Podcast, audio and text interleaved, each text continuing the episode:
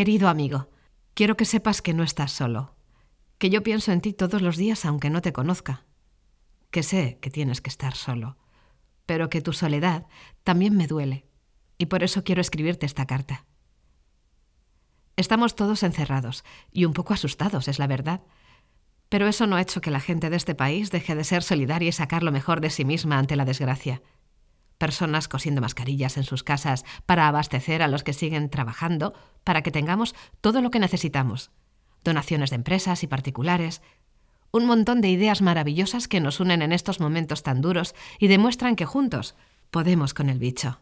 Y ayer me enteré de esta iniciativa y aquí estoy, escribiéndote, con lágrimas en los ojos y la piel de gallina, para darte las gracias. Gracias porque si hoy estás enfermo es porque te estabas moviendo, viviendo, aportando a la sociedad.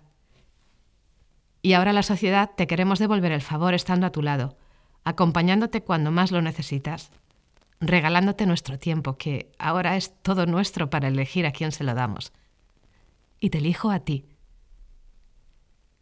Sé que si me cruzo contigo por la calle no te reconoceré, pero la ilusión y el cariño que te mando son reales Todas mis esperanzas están puestas en que puedas pronto salir de esa habitación y abrazar y ser abrazado.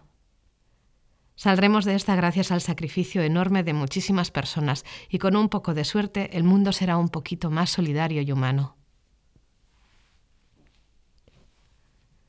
Yo me quedo en casa por ti, pero te mando este soplo de brisa para que lo respires y el ratito que hemos estado juntos te dé fuerzas hasta mañana.